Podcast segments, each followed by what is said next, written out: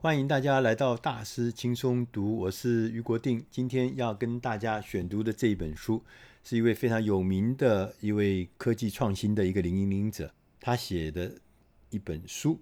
这本书它的英文名字叫《The Future is Faster Than You Think》，这个世界会比你想象的还要进步得更快。那这本书的中文我们翻译成“快未来”。这本书的作者。彼得·戴曼迪斯和史蒂芬·科特勒。彼得·戴曼迪斯呢，是国外一个很有名的基金会，叫 X 大奖基金会的创办人，他也是起点大学的创办人。大家可能知道，X 大奖就是宣扬任何人可以来提案，只要你的提案是跟人类的未来的发展创新有关系的，对人类的福祉会带来巨大影响的，每一个得奖的人。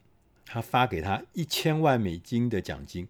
戴曼迪斯拥有美国麻省理工学院的分子遗传学跟航太工程的学位，跟哈佛医学院的医学博士的学位。他曾经跟我们另外的一位作者史蒂芬·科特勒他们写过三本书。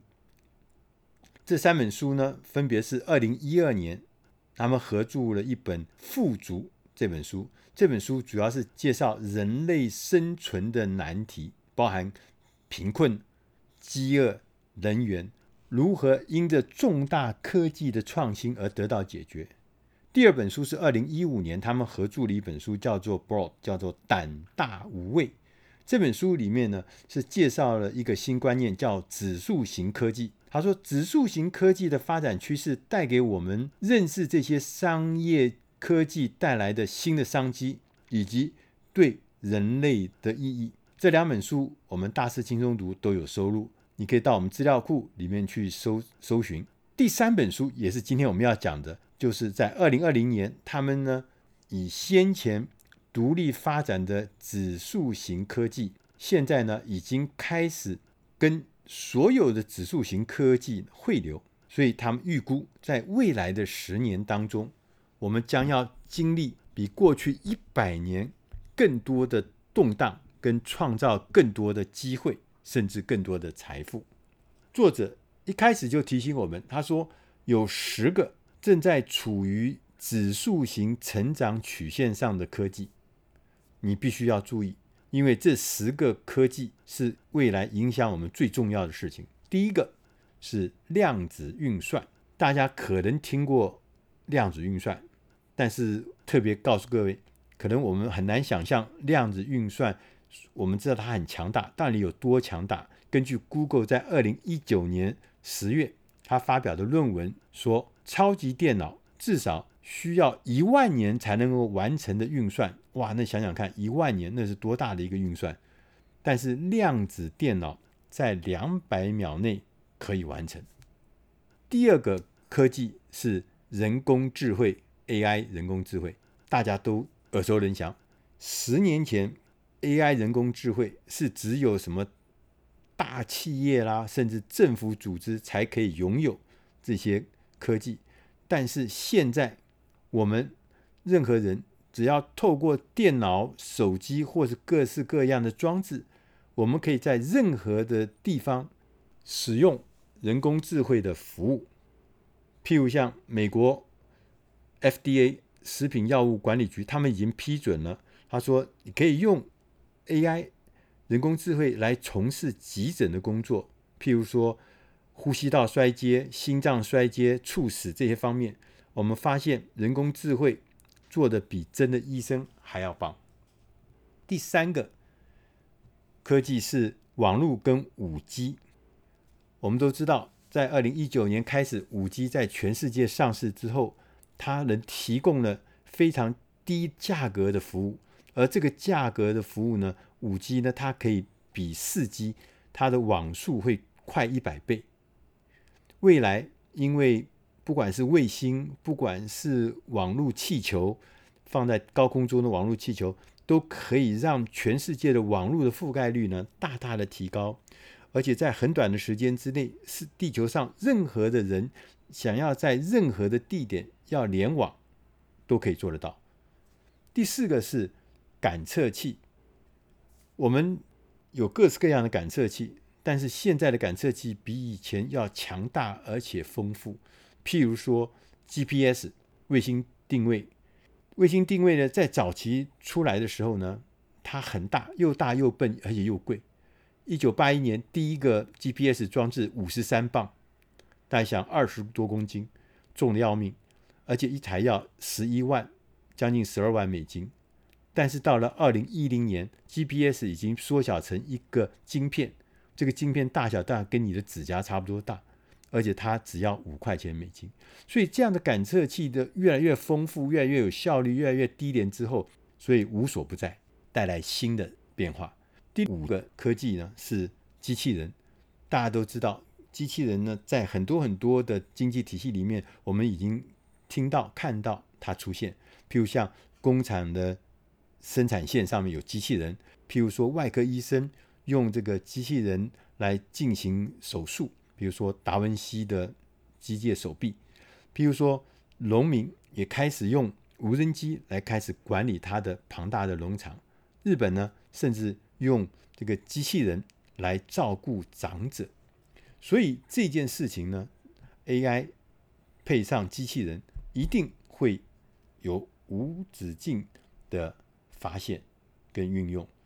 第六个变化是虚拟实境 VR 跟扩充实境 AR。那 VR 到现在为止，在全世界大概已经有三百五十亿美金的产值，而且呢，任何的产业基本上都开始要想我怎么用 VR 来让我的工作更有效率。AR 运用就更广，譬如说我们常。看到、听到，你去博物馆参观展览的时候，你去房地产找房地产中介去要买房子、看房子的时候，都有 AR 的踪迹。就你不要到现场去看房子，你透过网络，你就可以看到那栋你想买的房子的所有的呃视觉的扩充实境的状态。同时呢，外科医生也可以用 AR 很方便的透视堵塞的动脉到底是到什么状态。第七个指数型科技是三 D 列印。以前我们认为三 D 就不过是印一点小零件，但是现在美国已经有用三 D 列印盖出来的独栋住宅，这而且是符合美国建筑标准的。而更可怕的事情是，这个房子它所需要建筑的过程中，它的需要的人力只是传统房屋的十分之一，它的成本也是比。传统的房屋盖了更便宜，便宜三倍。也就是说，未来我们的原物料供应链、运输网络、仓储、仓库这些传统的供应链都要完全不一样。应该讲说是没有了，所有的东西都用 3D，如果都能做到的话，那你想想看，那个传统的产业当然会有很大很大的制造上的不一样。第八个变化是区块链。区块链呢，我们可以用来验证身份跟资产，还有所有权，无论是实体的或是数位的。大家可以想想看，如果区块链运用在支付、运用在金融业、运用在我们的新闻产业、内容知识传播业，各式各样的行业都用区块链的概念，是不是会有全新的服务方式？我们过去对区块链的认识都只仅限于说它可以产生什么数位货币，做什么比特币。其实这只是区块链众多运用之一。未来区块链的特性跟服务，它可以产生很多新的产业服务商业模式。第九个是材料科学，透过 AI 跟庞大的材料资料库，我们的科学家可以让所有的东西它的设计跟测试更新更好。目前举个例，太阳能板，我们过去的太阳能板的转换率效率是百分之十六，每一瓦的成本是三块钱。新的材料可以让效率提高到百分之六十六，提高太多了。同时呢，也让成本可以降低到每瓦不到一块钱。所以从这个材料来看，太阳能技术不是大大的提高了效率吗？第十个是生物科技，生物技术呢，我们最常运用的第一个就是基因技术，也因为基因技术的开发，很多很多的遗传的疾病，我们都得到了解，甚至得到一些有效的防治。很多的不治之症，譬如像癌症啊，这些方法也因为生物科技的进步，让我们可以更延长我们的寿命。很多很多的什么病毒啊，也因为生物科技的疫苗，可以让我们可以活得更久，活得更好。让我们免于病痛。当刚刚讲的这十种指数型的科技融合在一起之后，它会产生新的力量。至少有七种新的力量会影响我们这个世界。第一个力量是节省时间，第二个力量是资金易得，第三个力量是去货币化，第四个力量是更多的。天才点子会出现。第五个力量是我们的交流会更丰沛。第六个力量是新的商业模式每天都在出现。第七个力量是人们的人类的寿命会延长。这七个力量又改变很多的产业。第一个是购物 （shopping），未来的购物的体验。也跟现在去店里面买东西会完全不一样。我们可能是用 AI 数位的助理来帮助我们下单，3D 的猎鹰机会帮我们印出来我们选购的东西，不要人家再把东西送到我家来了。无人机会送货到家门口，或是利用呢 VR。来结合娱乐、健康、学习、个人化商品，构建成一个全新的购物的体验，而且这个体验呢，是让消费者感受到愉悦而且喜爱的体验。第二个受影响的产业是广告产业。过去广告是我们产品跟消费者之间重要的链接，没有广告，我们怎么知道有这个好东西呢？后来，因为社群媒体的出现，就取代了传统的广告业。但是这本书告诉我们，在未来十到十二年之内，社群媒体跟网络行销要完全消失。他就举个例子，譬如像北欧的家具量贩店 IKEA，IKEA 它有个 APP，它可以让你映射你们家客厅的实景，然后你把这个 IKEA 店里面的家具。可以放到你要的那个实景里面，是你家，然后你就知道说，比如说我要买一个书桌，那个书桌放在你想要放的地方，然后结合在一起，你就会看得到那个书桌进到你家的那个地点之后，到底合不合你的需要，到底适不适合。所以你根本不用去 IKEA 的卖场，你就在家里面，它就是你的购物中心，你就在家里就可以看到买到这个你所需要的东西。所以未来甚至更进一步。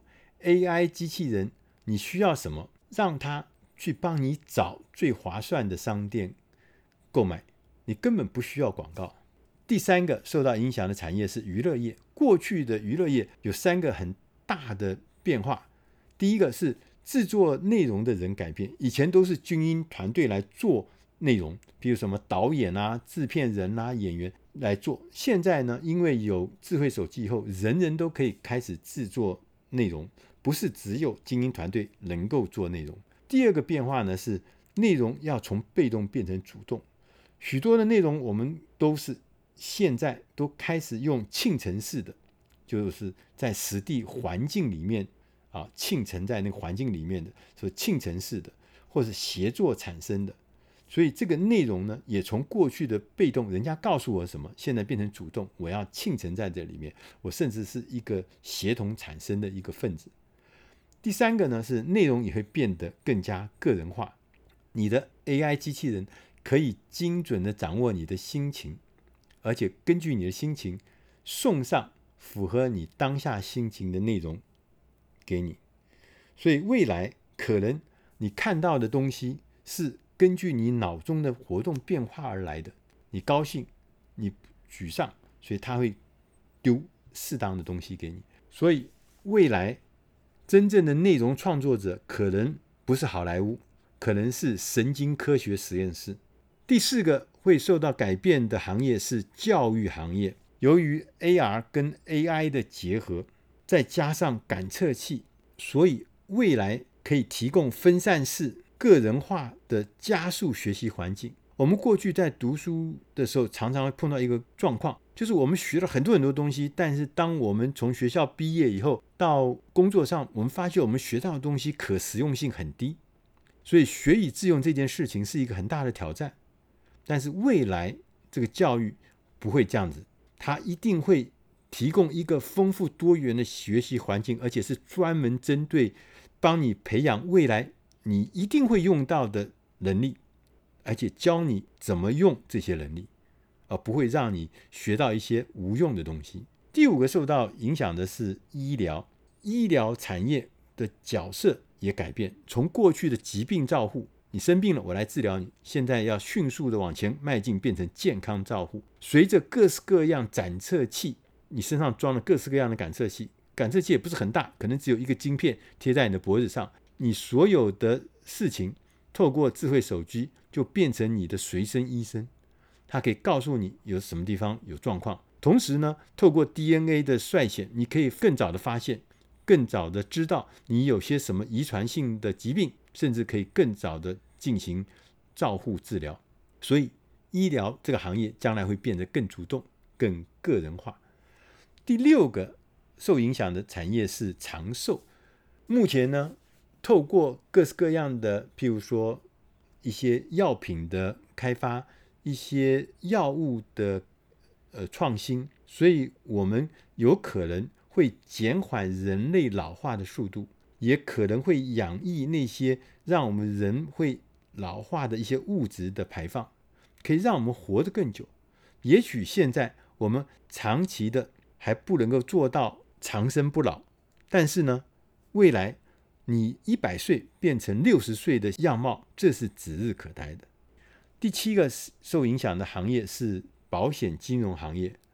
一旦如果说世界上都是自动驾驶，那谁还要去买那个传统的汽车保险呢？未来如果说 P to P 众保或者是众筹这些受到欢迎而且有效率的话，大家跟大银行打交道的密度就会下降。当我们的线上支付，当我们的小额贷款，当我们的这些新兴的付费方式，都会让我们过去传统的支付金融体系也被取代。所以未来保险金融业也会得到巨大的改变，因为我们整个的体系因的科技，我们有全新的使用方法。第八个。会受到影响的产业是食品业。从资源的角度来看，其实我们传统食物链的生产效率很低的，因为呢，食物要从生产地把它种好、养好之后呢，要运送到消费地，而饲养这个动物呢，肉啊、牛，消耗全球百分之三十的粮食作物来喂它们，来换取肉、换取蛋白质。同时，全世界有百分之七十的水会要用在这些养殖的产业里面。全球百分之十四点五的温室气体是由这些牛啊、羊啊这些养殖事业所产生的。这也造成了我们人类的森林快速的消失。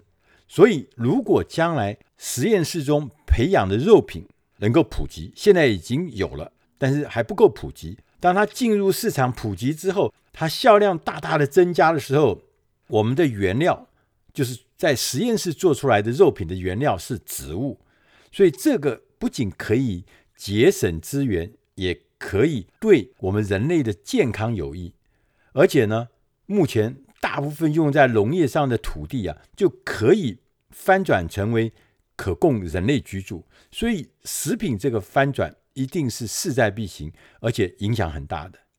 作者呢，在他的上一本书叫《富足》（Abundance） 这本书里面，他说，科技的目标不是要创造奢华的生活，而是要创造充满可能的生活。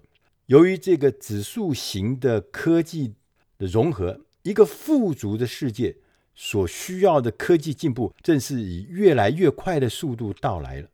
所以，毋庸置疑的，未来十年，我们将会是一个充满各种重大突破和改变世界的惊喜。我们这个星球上面的每一个主要的行业，都会要重新的塑造。对于创业家、创新者、领导者，任何能够机智而且有冒险精神的人，都会觉得这个机会是千载难逢的。这是一个比你想象更快的未来，可能也是世界上到目前为止最伟大的想象力展现的时刻。欢迎大家来到一个非凡的时代。以上是出自大师轻松读第七百七十一期《快未来》，希望对你的生活、对你的事业、对你的工作能带来正面的影响。